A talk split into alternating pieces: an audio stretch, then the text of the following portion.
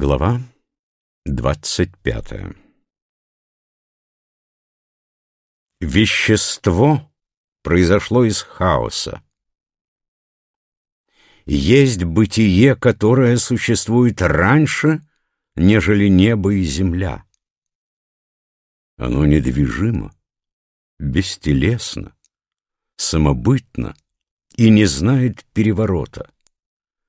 Оно идет, совершая бесконечный круг, и не знает предела. Оно одно только может быть матерью, самкой, неба и земли. Я не знаю его имени, но люди называют его Тао.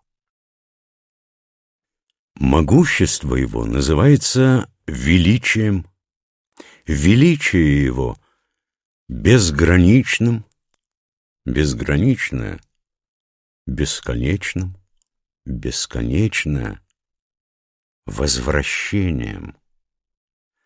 Тао велико, небо велико, земля велика, и, наконец, царь велик.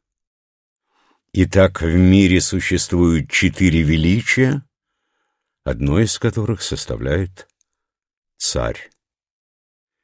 Земля несет людей, небо несет землю, Тао несет небо.